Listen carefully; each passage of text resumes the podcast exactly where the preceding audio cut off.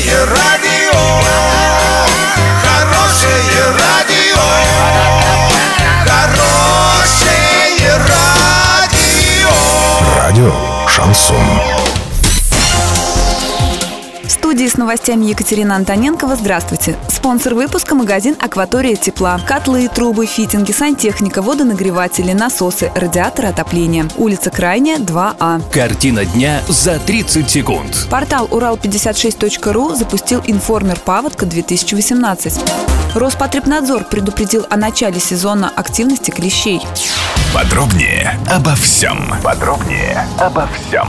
Информационный портал Урал56.ру запускает информер «Паводка», данные в котором будут обновляться ежедневно. В нем содержится информация о сбросе с Иреклинского водохранилища, а также уровнях Иреклинского водохранилища и реки Урал в районе Оренбурга и Орска. На сегодняшний день известно, что Иреклинское водохранилище пока не увеличивает сброс воды и держит его на уровне 20 кубометров в секунду.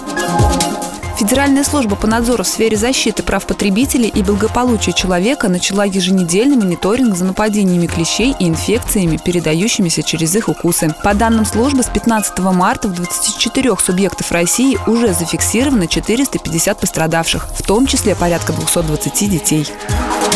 Доллар 57.29, евро 70.60. Сообщайте нам важные новости по телефону Ворске 30 30 56. Подробности фото и видеоотчеты доступны на сайте урал56.ру. Напомню, спонсор выпуска – магазин «Акватория тепла». Екатерина Антоненкова, радио «Шансон Ворске».